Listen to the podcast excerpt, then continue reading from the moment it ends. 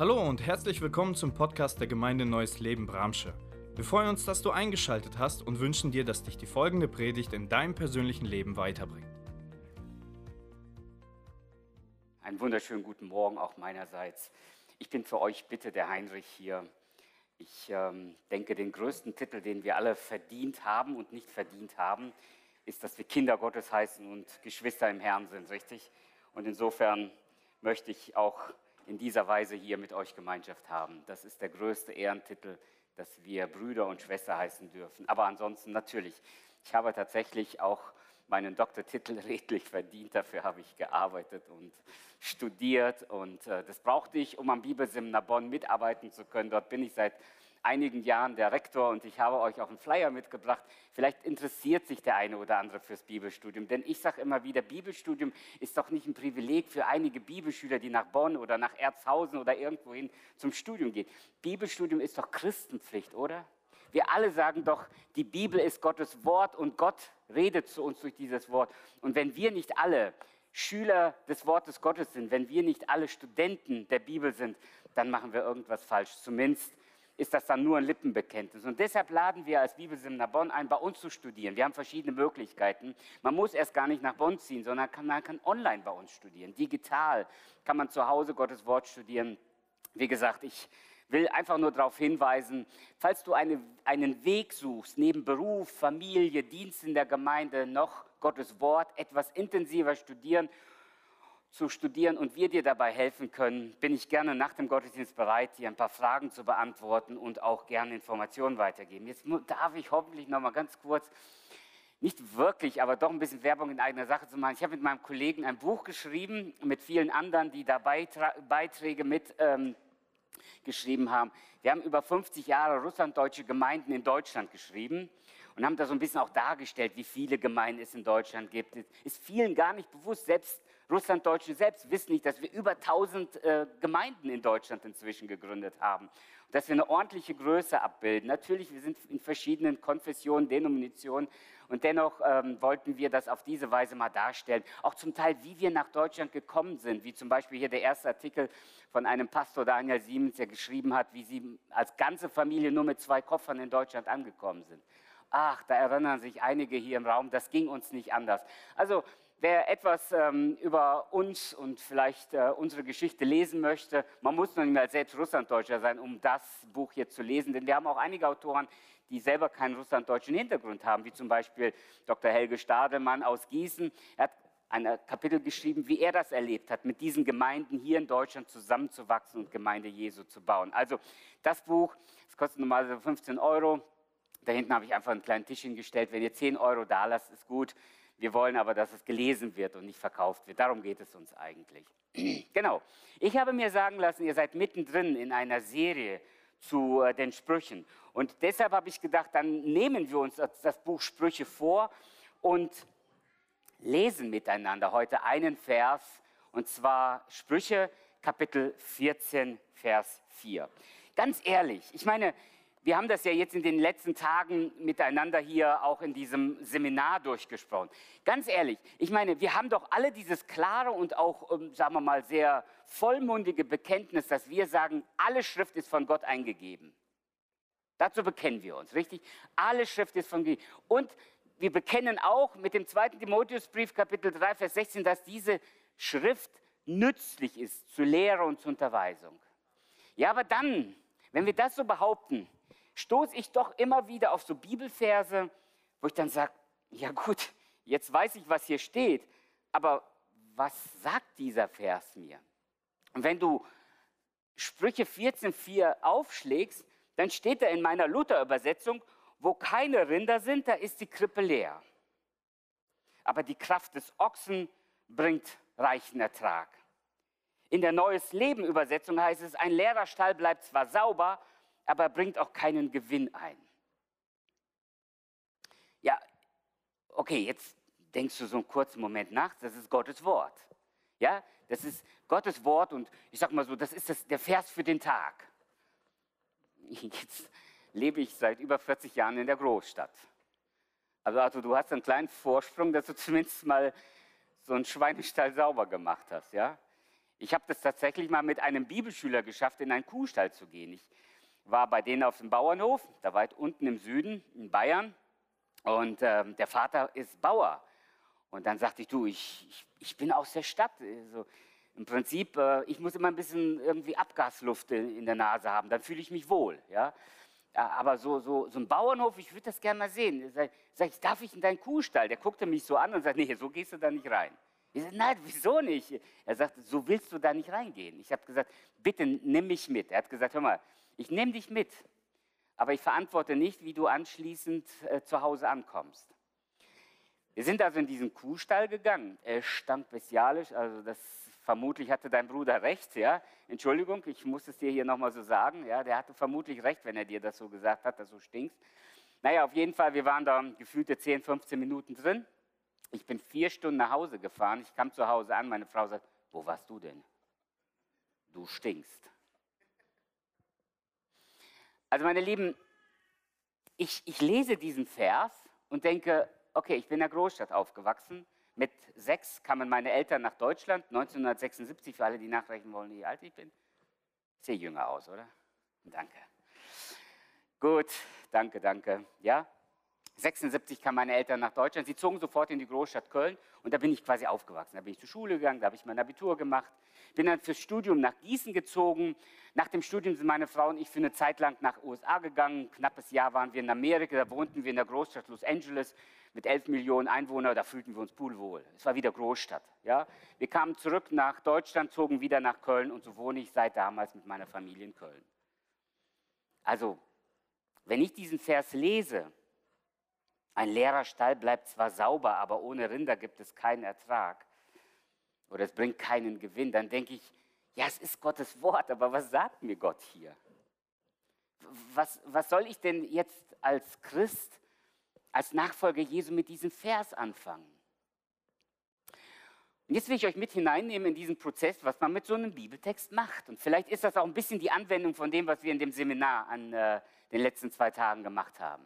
Schaut, wenn wir über so einen Vers stolpern, das ist ja nicht nur dieser Vers, es gibt ja viele Verse.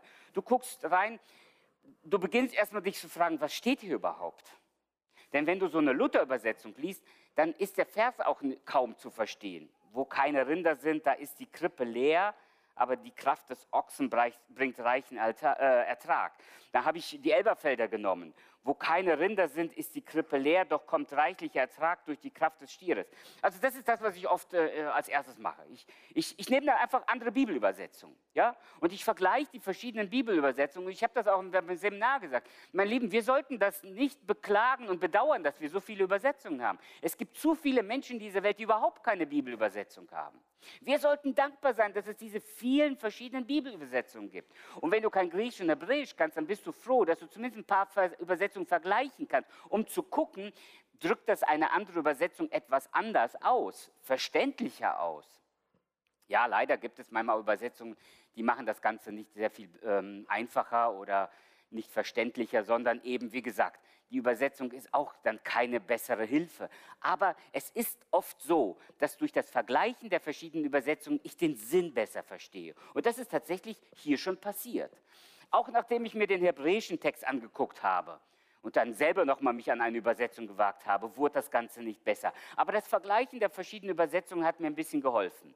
Denn wie gesagt, die Neues Leben Übersetzung sagt, ein leerer Stall bleibt zwar sauber, aber er bringt auch keinen Gewinn ein. Okay, das heißt, da steckt irgendwie dieses Bild drin, dass äh, wenn man einen sauberen Stall haben will, dann darf man da keine Tiere drin haben, richtig? Weil dann macht man einmal sauber, das, der Stall ist sauber so und dann ist, dann ist gut. Aber wenn du keine Tiere im Stall hast, dann wirst du auch nicht den Ertrag haben, dann wirst du nicht den Gewinn haben, dann wirst du nicht den Nutzen haben, den du eigentlich haben willst von einem Tier wie einem Ochsen. Jetzt habe ich mich an, äh, auf die Suche gemacht nach ähm, den be verschiedenen Begriffen. So in den letzten zwei Tagen habe ich mit den Teilnehmern darüber gesprochen. Wir müssen auch schon mal gucken, was steht hier. Also Stall ist klar, jedes Tier gehört irgendwie in einen Stall. Jetzt habe ich mich nur noch gefragt, mh, hm, warum steht hier zum Beispiel Ochsen? Warum steht hier nicht Pferd? Oder Schwein? Hm. Okay, Salomo, Jude, ja, Schwein, nein, gehörte nicht in den Stall. Ja? Im Judentum war das Schwein ein unreines Tier und deswegen schnell erklärt, richtig? Muss man gar nicht lange drüber nachdenken. Okay, Schaf. Schaf, weiß ich nicht, was du lieber isst, Schaf oder also Lamm oder Schwein oder, oder Rind. Ja, aber ein Schaf ist kein richtiges Nutztier. Die Rede ist hier von einem Nutztier, mit dem du gewisse Lasten ziehen kannst. Also bleibt dann doch eher so das Pferd und der Ochse übrig. Und ganz ehrlich, weil ich aus der Stadt komme, habe ich im Lexikon nachgeguckt. Ich habe einfach geguckt, was der, der Unterschied zwischen Ochsen und Pferd ist. Ich kann mir vorstellen, nee, haben wir einen Bauer hier unter uns heute Morgen? Nee? Doch? Irgendwo ein Bauer? Weiß er den Unterschied zwischen Ochsen und Pferd? Naja, wie dem auch sei. Ein Ochse, habe ich nachgelesen, ist tatsächlich das stärkere Tier als das Pferd. Äh, der Ochse ist äh, das gesündere Tier. Also zumindest so, wie ich es gelesen habe. Also wenn du mich nach dem Gottesdienst korrigierst, dann lasse ich mich gerne hier korrigieren. Aber ein Ochse soll wohl nicht ganz so anfällig sein für verschiedene Krankheiten wie ein Pferd. Ein Ochse ähm, frisst auch ja, einfach mehr als ein Pferd. Ein Pferd ist sehr viel wählerischer. Ja? Und ein Ochsen, machen wir es einfach, äh, der schmeckt auch, wenn er dann ne, einmal ausgedient hat. Dann kann man ihn auch nochmal verwursten, richtig so. Ne? Bei einem Pferd, neulich hat mir jemand gesagt, äh, er würde auch gerne Pferdefleisch essen. Passt nicht ganz in unsere Kultur zumindest. Ich weiß nicht, wie das damals war. Jetzt wissen wir, warum hier Ochse steht, aber wir wissen immer noch nicht, was sollen wir mit diesem Text anfangen.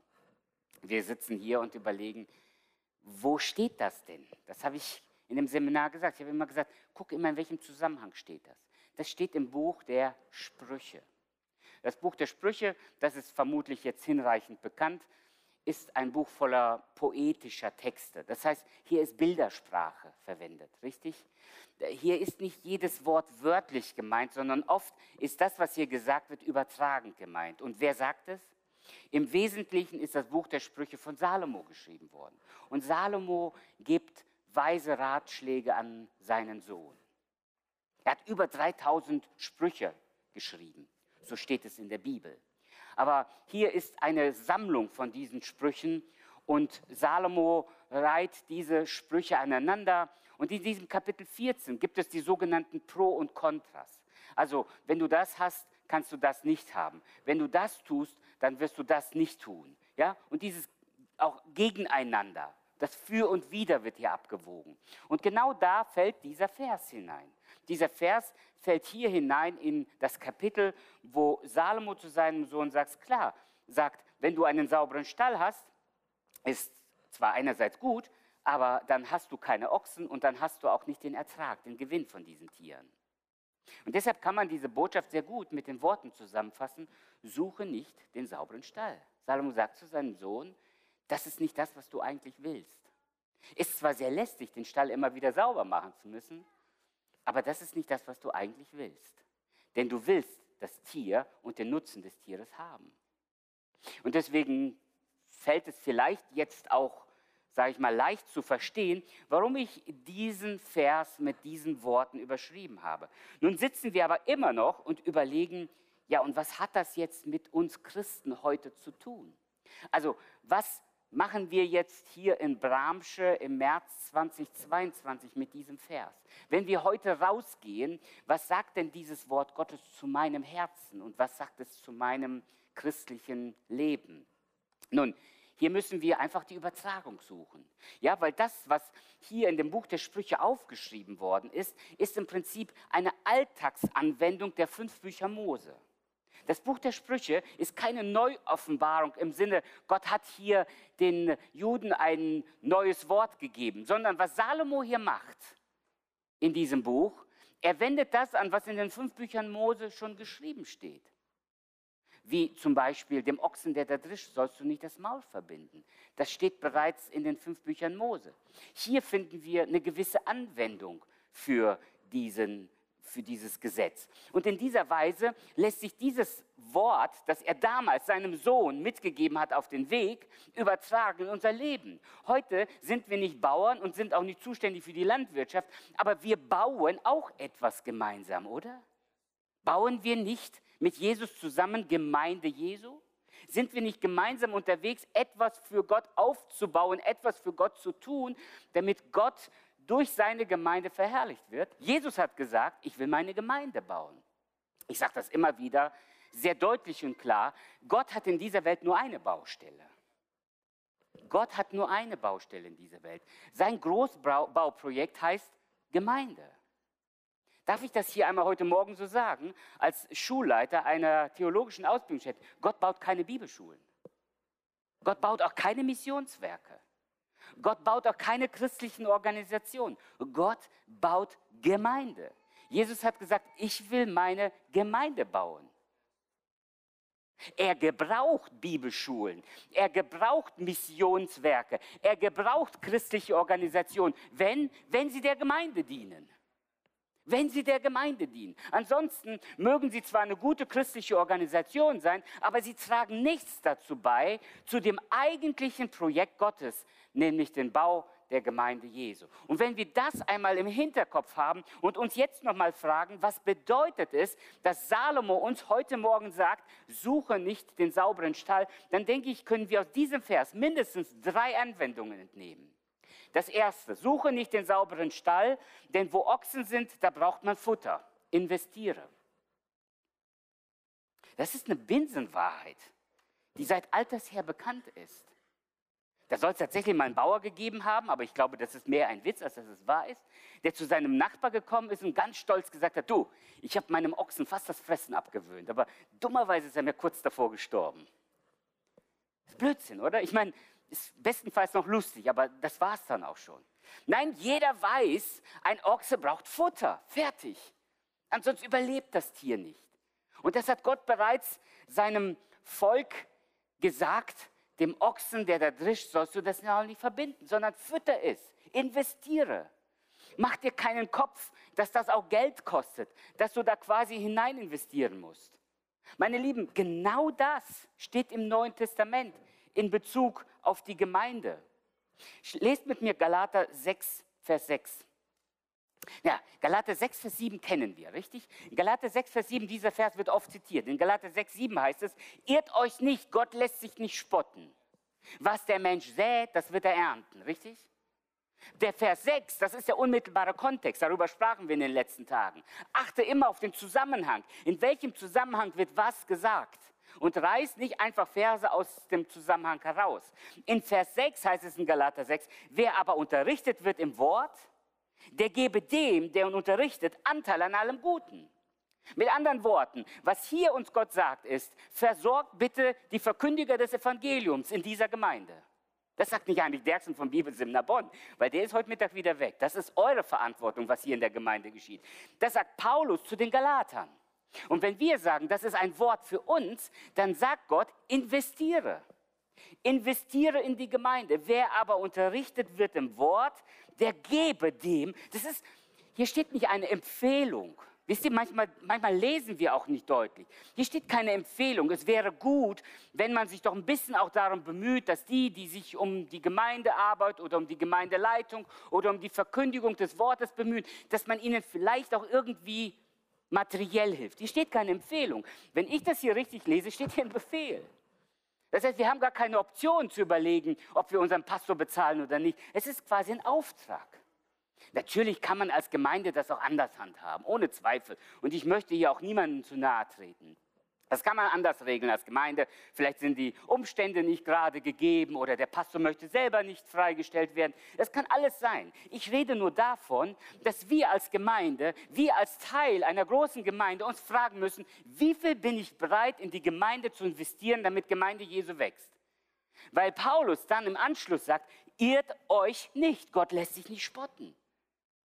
Was der Mensch sät, das wird er ernten. Investiere in die Gemeinde. Wisst ihr, da sitzen zu viele Menschen oft in den Reihen, weil sie denken, ich bin hier da, um bedient zu werden. Ja, aber das ist doch hier kein Bedienungs-, Selbstbedienungsladen, wo jeder einfach nur reinkommt in die Gemeinde, etwas mitnimmt, was für ihn gut und brauchbar ist und dann wieder rausgeht. Gemeinde Jesu ist doch ein Ackerfeld. Gemeinde Jesu ist doch ein Leib. Darüber sprachen wir gestern Abend mit den Männern. Wir haben gesagt, Männer, wo ist euer Platz in der Gemeinde? Wir haben alle einen Auftrag in der Gemeinde. Ich höre gelegentlich, dass Menschen sagen, ja, mein Platz ist zunächst in der Familie. Ja, du hast einen Platz in der Familie, ohne Zweifel. Und wenn, wenn ich dann Zeit übrig habe, dann komme ich und helfe in der Gemeinde mit, weil in der Gemeinde bin ich ja ersetzbar. Aber in der Familie hat die Familie nur einen Vater. Ja, das ist richtig. In der Familie hat die Familie nur einen Vater. Aber Moment, wo steht denn, dass du in der Gemeinde ersetzbar bist? Wo steht das? Da steht doch ein Leib, viele Glieder. Und wenn ein Glied zum anderen sagt, ich brauche dich nicht, dann funktioniert der Leib nicht mehr. Und wir haben doch alle eine andere Funktion. Wir sind doch nicht alle Ohr und wir sind nicht alle Auge, sondern jeder hat seine Funktion. Das heißt, du hast einen ganz konkreten Platz hier in dieser Gemeinde. Und es wird erwartet, dass du dich mit diesen Gaben einsetzt, damit die Gemeinde Jesu gebaut wird, damit Gemeinde Jesu wächst. Und deswegen investieren wir. Wir investieren unsere Zeit. Wir investieren unsere Gaben. Wir investieren unsere finanziellen Ressourcen. Ich war vor ungefähr drei Jahren bei der Kanzlerin gewesen. Sie hat uns eingeladen, eine Gruppe von Russlanddeutschen. Sie wollte diese Gruppe von Menschen besser kennenlernen.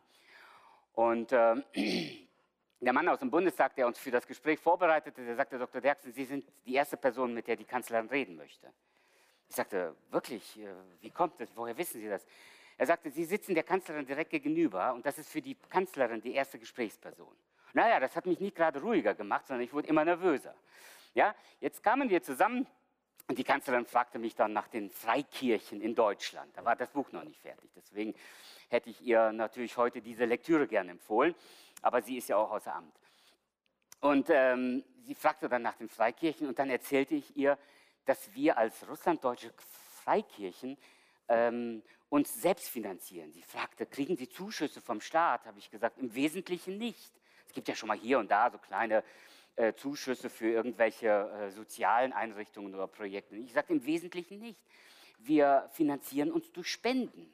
Und wenn wir dann gespendet haben, dann kommen wir abends zusammen und bauen unsere Kirchen noch selber. Ihr Pressesprecher, der Seibert, saß neben ihr und sie sagte, wo gibt es das denn noch in Deutschland? Schreiben Sie sich mal auf, ich will so eine Kirche mal besuchen gehen.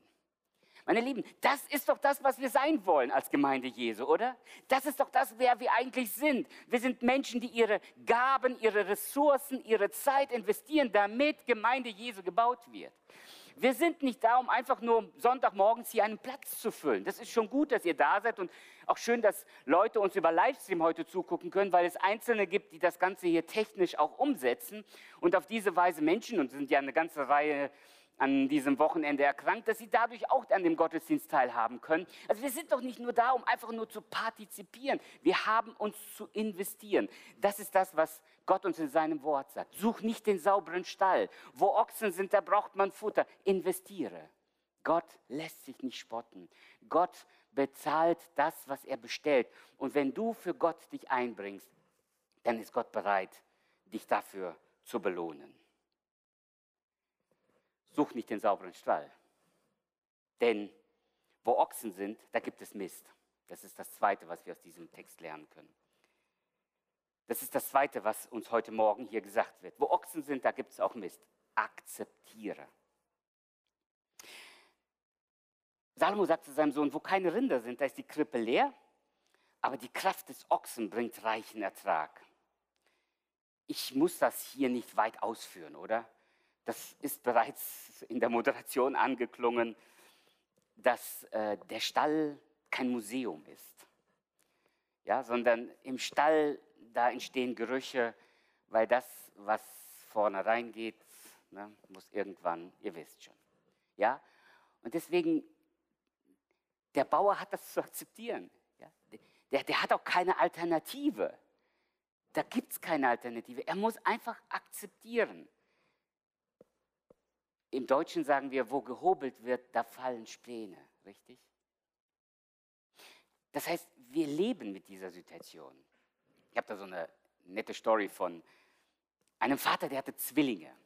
Und die waren so grundverschieden. Ich weiß nicht, äh, ob ihr das schon mal so beobachtet habt, aber die waren charakterlich, die, waren, die sahen sich zwar ähnlich, aber sie waren charakterlich völlig verschiedene Typen. Die eine, die war so absolut optimistisch, also immer positiv und alles ist gut, also, so, so war sie eingestellt. Und die andere war absolute Pessimist. Sie, alles war schlimm und alles war schlecht und, und sie, sie hat immer nur die Probleme gesehen. Jetzt hatten die beiden Geburtstag. Der Vater denkt so, ich muss diesen zwei irgendwas schenken. Hat er gedacht, ich mache ein Experiment. Der, die über alles immer schimpft und nichts Gutes, der schenke ich die schönsten Geschenke, die sie sich wünscht. Der andere lege ich ein paar Pferdeäpfel ins Zimmer. Und dann bin ich mal gespannt, ob sie das auch irgendwie toll findet als Geburtstagsgeschenk.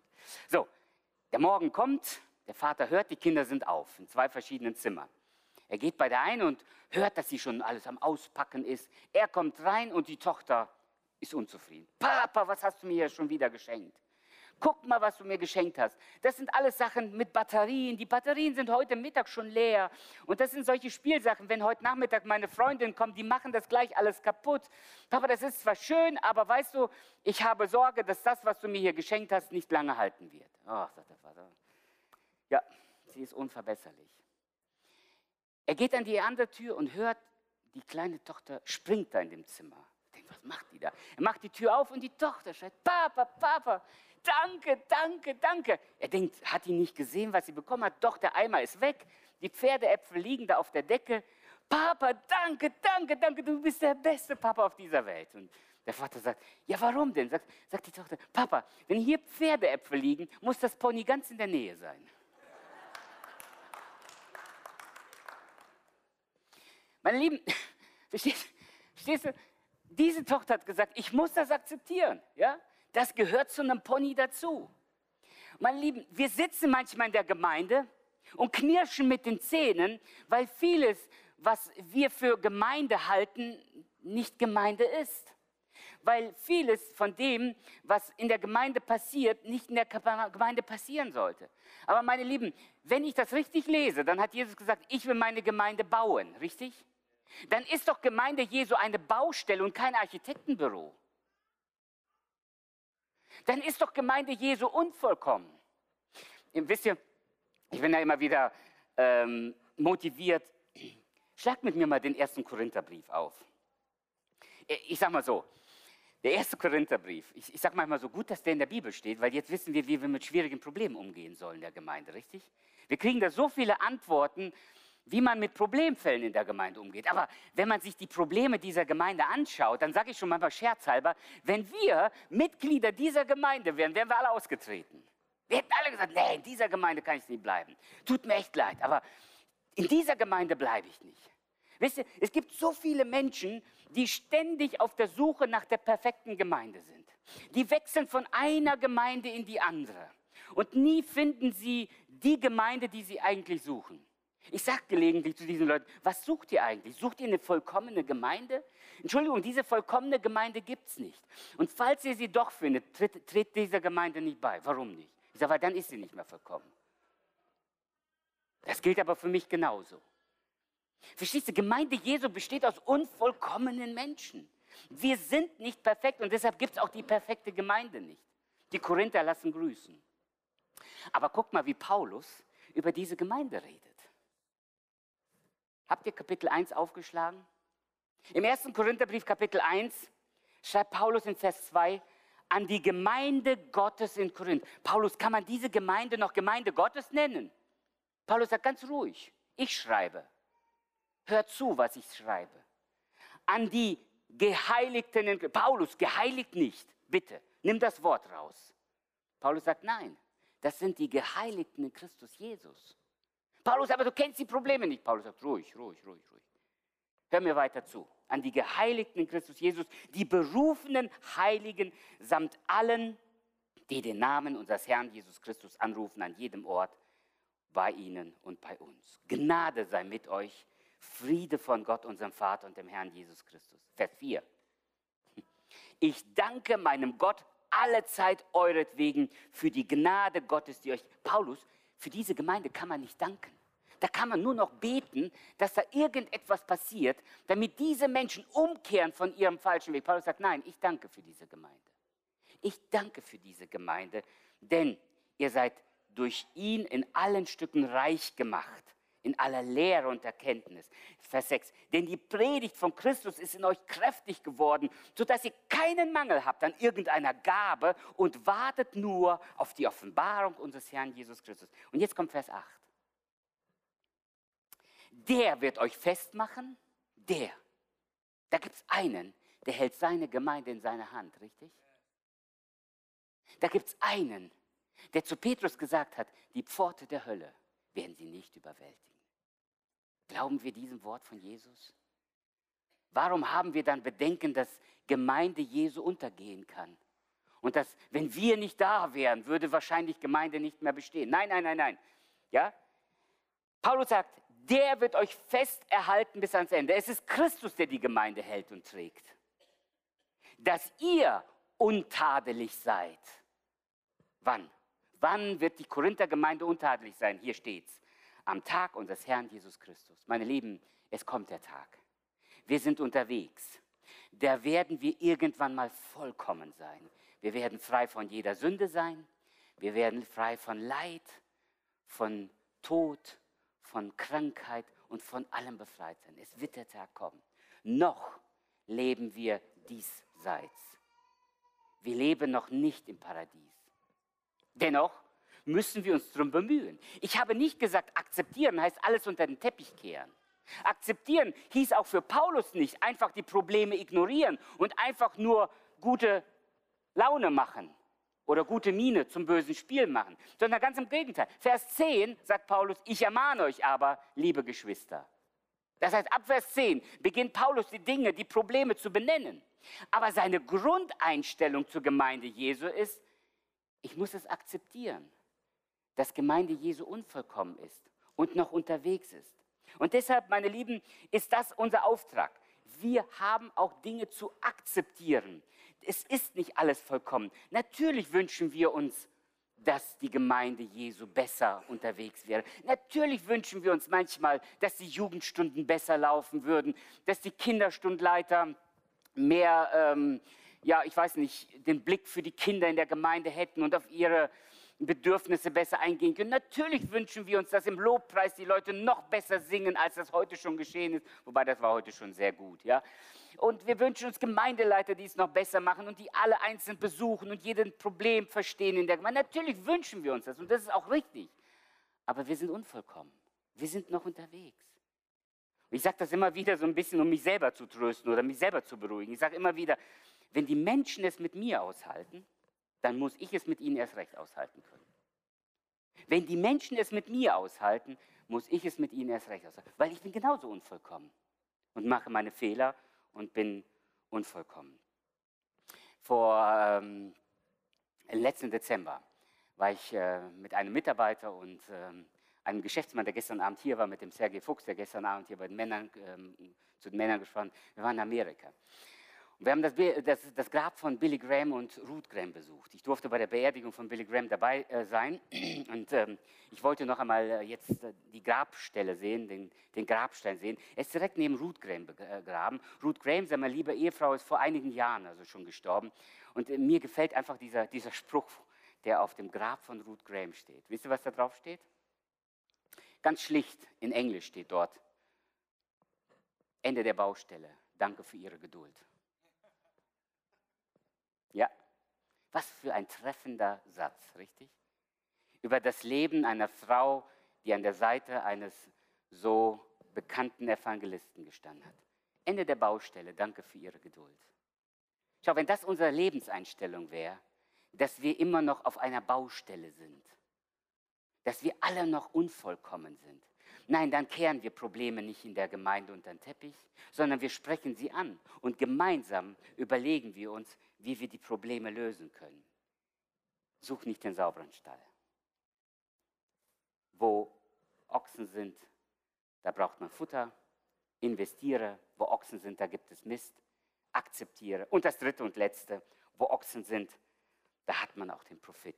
Profitiere. Profitiere. Steht hier im Text. Ja? Wenn der Stall sauber bleibt und keine Rinder drin stehen, dann ist alles gut, aber das willst du gar nicht, sondern du willst ja den Ertrag, den Gewinn vom Ochsen haben. Schau, und das ist das, was uns das Neue Testament auch lehrt. Das Neue Testament sagt, dass Menschen, die bereit sind, sich zu investieren, Menschen, die bereit sind zu akzeptieren, auch profitieren werden. Ich liebe diesen Text in Matthäus 19. Matthäus 19 haben wir eine sehr interessante Geschichte. Ihr kennt ja den Petrus. Petrus ist ja so ein Mann, ja, der hat immer so das Herz auf der Zunge. Kennt ihr so Leute? Äh, interessanterweise, ich, ich mag diese Figur. Vielleicht auch, weil ich mich mit ihm so identifizieren kann. Ja? Ähm, jemand hat mal ganz böse zu mir gesagt, aber trotzdem dabei gelächelt. Du, du bist so ein Typ, du hast eine Meinung, aber ähm, ja, du sagst sie auch. Also ähm, wir brauchen so Leute, die auch so ein großes Maul haben wie du. Ich habe gesagt, das ist jetzt keine Anerkennung oder keine Schmeichelheit. Da sagte er, du weißt, wie ich das meine. Ne? Du sagst doch einfach deine Meinung. Ja, aber nicht immer ist das passend, weil je nachdem kann man ja damit auch andere verletzen. Aber der Petrus war so ein Typ. Ja, also der, kennt ihr diese Szene? Er geht so auf, Jesus kommt auf dem, auf dem See Genezareth. Ja, Jesus kommt über das Wasser. Ja, ich war mal mit einer Gruppe in Israel, ich bin ja oft in Israel gewesen. Und dann fragten, wir haben so eine Bootstour gemacht. Ja? Und dann fragten die mich, sag mal, was kostet hier so ein Boot? Und habe ich denen so ungefähr einen Preis genannt. Haben sie gesagt, kein Wunder, dass Jesus hier zu Fuß gegangen ist, übers Wasser. Ja? Ähm, scherzhalber. Aber Petrus sieht Jesus auf dem Wasser kommen und so, wow, ich will auch auf dem Wasser gehen. Ja? Kennt die Geschichte, richtig? Jesus, darf ich zu dir kommen? Ja? Interessant, wie wir diese Bibelstelle oder diese Geschichte immer beschreiben. Wir schreiben immer so, der sinkende Petrus. Ja. Wieso der sinkende Petrus? Der wasserwandernde Petrus und die elf Bootshocker. So würde ich diese Geschichte überschreiben, oder? Da sind elf Männer im Boot geblieben. Da ist keiner über Bord gegangen. Nur Petrus steigt aus und sagt, Jesus, wenn du sagst, ich darf kommen, dann komme ich. Und Jesus und Petrus gehen auf dem Wasser. Das sind die zwei einzigen Menschen, die auf dem Wasser gegangen sind, auf dem See Genezareth. Der Petrus kommt natürlich, dann sieht er die Wellen und dann fängt er an zu sinken. Und dann reißt Jesus ihn da raus und sagt, du Kleingläubiger, warum zweifelst du? Aber dieser Petrus, der hatte auch oft so schnell einen Spruch auf der Zunge. Matthäus 19, lest mit mir, ab Vers 27, heißt es hier bei mir in, in der Bibel. Da fing Petrus an. Ich meine, wenn einer so, wenn man schon so erzählt, ja, fängst du schon wieder an, ja, so. Da fing Petrus an und sprach. Was hat er denn schon wieder gesagt? Wir kennen die Geschichte, aber lest mit mir. Siehe, wir haben alles verlassen und sind dir nachgefolgt. Was wird uns dafür gegeben? Also ich sage mal so, wenn ich jetzt Jesus wäre, ich hätte den Kerl so zurechtgestutzt, ja? Ich hätte ihm so Bescheid gesagt. Hör mal, der ist mit dem Sohn Gottes, mit dem Messias, mit der größten Persönlichkeit des Universums unterwegs. Bitte Du fragst noch, was du hier verdienen kannst? Sei froh, dass du überhaupt an der Seite von Jesus mitlaufen darfst. Sei froh, dass du ihn begleiten darfst, dass du ihn so hautnah erleben kannst. Was würden wir dafür geben, um mit Jesus mal zumindest einen Tag unterwegs zu sein? Aber Petrus durfte jahrelang mit Jesus unterwegs sein. Und jetzt, weiß ich nicht, hat er schlecht geschlafen? War er zu lange weg von der Schwiegermutter? Ich weiß das nicht, was hier los. Ich weiß nicht, was hier los war. Auf jeden Fall auf jeden Fall erlaubt er sich hier so eine, und ich kann mir vorstellen, wie die anderen Jünger so ein bisschen zusammengezuckt sind. So, ich, ich sagte das schon, ich, wenn ich die Bibel lese, ja, ich habe immer so Kopfkino. Ja, also ich stelle mir das so vor, weißt du, die sitzen so gemütlich, alles ist ruhig, alles ist ein bisschen nachdenklich, ja. Und dann platzt er mit so einer Frage raus. Vielleicht, wir wissen es ja nicht. Es wird uns ja nicht gesagt, wann und wo. Es wird uns nur gesagt, eigentlich, so wie wir es hier lesen, ist es eher ein bisschen eine dreiste Art, Jesus anzugehen, oder? Zumindest wirkt das so auf mich. Ich weiß nicht, vielleicht hast du es bis jetzt anders gelesen. Wir haben alles verlassen und sind dir nachgefolgt. Was wird uns dafür gegeben? Und Jesus aber so ganz anders als ich und andere. Ja? Also Jesus reagiert eher so, ach gut, dass du fragst, Petrus. Ja?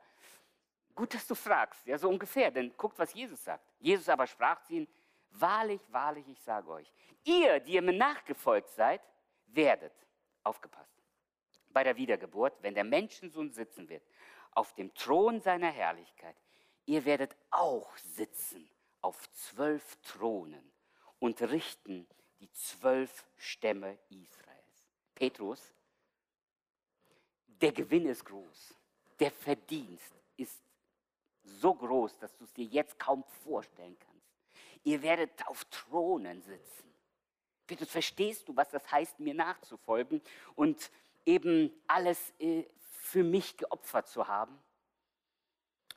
Beim Petrus muss da vermutlich der Groschen gefallen sein, richtig?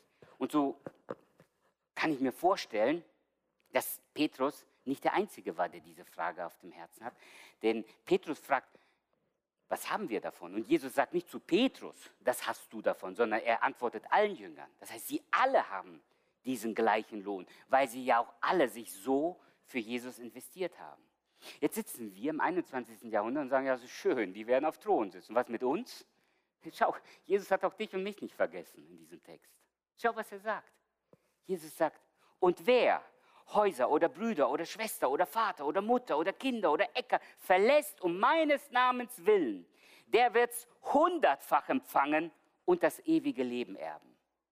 Meine, e, meine Lieben, wir sind, nicht, wir sind nicht katholisch im Sinne, dass man sich den Himmel verdienen kann. Wir, wir lernen ganz bewusst nicht das, was die katholische Kirche hier lehrt, dass man sich durch irgendwelche Sakramente den Himmel verdienen kann oder eine Zeit aus dem Fegefeuer rauskaufen kann. Nein, nein, nein, sondern unser Verständnis ist genau das, was Jesus lehrt, nämlich den Himmel kann sich niemand verdienen. Niemand von uns. In den Himmel kommst du nur, wenn du eines Tages unter das Kreuz von Jesus Christus gehst und bekennst, Jesus, ich bin Sünder, vergib mir meine Sünde. Mehr musst du nicht sagen. Das muss noch nicht mal symbolisch hier geschehen, obwohl ich dich heute einladen würde und sagen, wenn du Jesus noch nicht kennst, schau, der Himmel wartet auf uns. Aber eben nur auf die, die Jesus nachfolgen. Das ewige Leben kann nur der erben, der an Jesus Christus glaubt. Wer an mich glaubt, sagt Jesus, wird nicht sterben, wird leben, selbst wenn er stirbt. Das heißt, ewiges Leben bei Gott gibt es nicht ohne Jesus Christus. Jesus Christus hat das sehr deutlich gesagt. Ich bin der Weg, die Wahrheit und das Leben. Niemand. Und wenn Jesus sagt niemand, dann meint er niemand. Niemand kommt zum Vater als nur durch mich. Es gibt nur einen Weg zu Gott, weil dieser Sohn Gottes am Kreuz von Golgatha geschrien hat, es ist vollbracht. Und als er schrie, es ist vollbracht, starb er für unsere Sünden für meine und deine Sünden. Und deshalb, du musst dafür nichts mehr tun. Du musst nicht besser werden. Du musst nicht erst gerechter werden. Du musst nur deine Knie beugen und sagen, Gott sei mir Sünder gnädig und er vergibt dir alle Sünden. Er denkt nicht mehr an deine Schuld. Er vergibt dir und wirft die Sünden ins Meer, wo es am tiefsten ist, weil er sie nicht mehr zurückholt, diese Sünden. Er hält sie dir nicht mehr vor und trägt sie dir nicht nach. Er denkt nicht mehr daran. Was für ein Geschenk. Kennst du Jesus schon? Glaubst du, dass Jesus dir deine Sünden vergeben hat? Ich lade dich heute ein. Komm zum Kreuz. Komm hier nach vorne. Bekenn deine Schuld und sag, Jesus, ich will dieses ewige Leben haben. Ich will dieses ewige Leben haben, weil ich nicht ewig verloren gehen möchte. Es gibt auch den Ort in der Bibel Hölle genannt die ewige Verdammnis, die ewige Trennung von Gott. Meine Lieben, ich weiß, wie unpopulär das ist, darüber heute hier zu reden. Aber es ist die Wahrheit des Wortes Gottes. Und so können wir es nicht verschweigen, dass es die ewige Verdammnis gibt. Die ewige Verdammnis ist nicht für dich gemacht worden. Die Hölle ist nicht für den Menschen gemacht worden. Die Hölle ist bestimmt worden für den Teufel und seine Dämonen. Aber die Bibel sagt uns sehr, sehr deutlich, wenn wir nicht Jesus Christus als persönlichen Herrn annehmen, dann wartet auch auf uns diese ewige Trennung von Gott. Und deshalb, deshalb können wir nicht, wenn wir zusammenkommen, dich einzuladen, komm zu Jesus, damit du ewiges Leben geschenkt bekommst. Geschenkt bekommst. Jesus sagt es hier. Ihr werdet das ewige Leben erben. Wenn man erbt, hat man nichts verdient. Es wird dir einfach gegeben. Aber wenn du Vater, wenn du Häuser, Brüder, Schwester und so weiter. Jesus will hier gar nicht die ganze Liste aufzählen, sondern er zählt nur einige Dinge auf. Wenn du etwas investierst, darüber sprechen wir heute mal, such nicht den sauberen Stall, investiere und akzeptiere, dass nicht alles vollkommen ist. Dann wirst du profitieren. Was wirst du bekommen? Hundertfach. Ich hatte vor vielen Jahren mal Mathe im Abitur, das ist zu lange her. Aber hundertfach ist nicht 100 Prozent, richtig? Wenn ich das richtig in Erinnerung habe, ist hundertfach 10.000 Prozent. 10.000-prozentige Rendite. Zeig mir eine Aktie, wo du diese Rendite bekommst. Zeig mir eine Investition, wo du so viel zurückbekommst, wenn du etwas investierst. Und dabei ist hier diese Zahl noch nicht mal so relevant, sondern was Gott, was Jesus seinen Jüngern und uns heute sagen will, ist, es gibt einen Ort, wo es sich einfach lohnt zu investieren und das ist in den Himmel. Sammel dir den Schatz im Himmel an was bauen wir hier Häuser und was bauen wir hier Paläste auf, die irgendwann mal verfallen. Nein, nein, nein, nein, ganz langsam. Bau dein Haus. Aber dann gibt es Jesus. Indem du dort eine Familie gründest, in der Gottes Liebe gelebt wird, wo Gottes Liebe weitergegeben wird, wo du ein offenes Haus hast, wo Menschen reinkommen dürfen. Nichts dagegen. Gott verdammt nicht, dass wir irgendwas haben, sondern die Frage ist, wie gehen wir damit um, was wir haben? Kauf dir ein gutes Auto, kein Problem. Aber häng nicht an diesem Besitz, sondern wenn jemand deine Hilfe braucht, dann investiere. Nutze das, was Gott dir gegeben hat und investiere. Das heißt, wir, wir verdienen uns den Himmel nie, weil wir den geerbt bekommen. Aber wenn wir investieren, dann heißt das nicht nur, wenn wir hier im Gottesdienst was tun, sondern mit allem, was du hast und bist, kannst du etwas fürs Reich Gottes tun. Was für eine Chance. Geh arbeiten, acht Stunden auf Arbeit. Das, das ist Investition. Du sagst, ja, aber ich stehe da an der Bank oder ich stehe da an der Maschine oder ich, ich sitze im Büro. Schau mal, sieh das als Missionsfeld. Paulus sagt zu den Christen in Ephesus, ihr Sklaven, dient euren Herrn wie dem Herrn.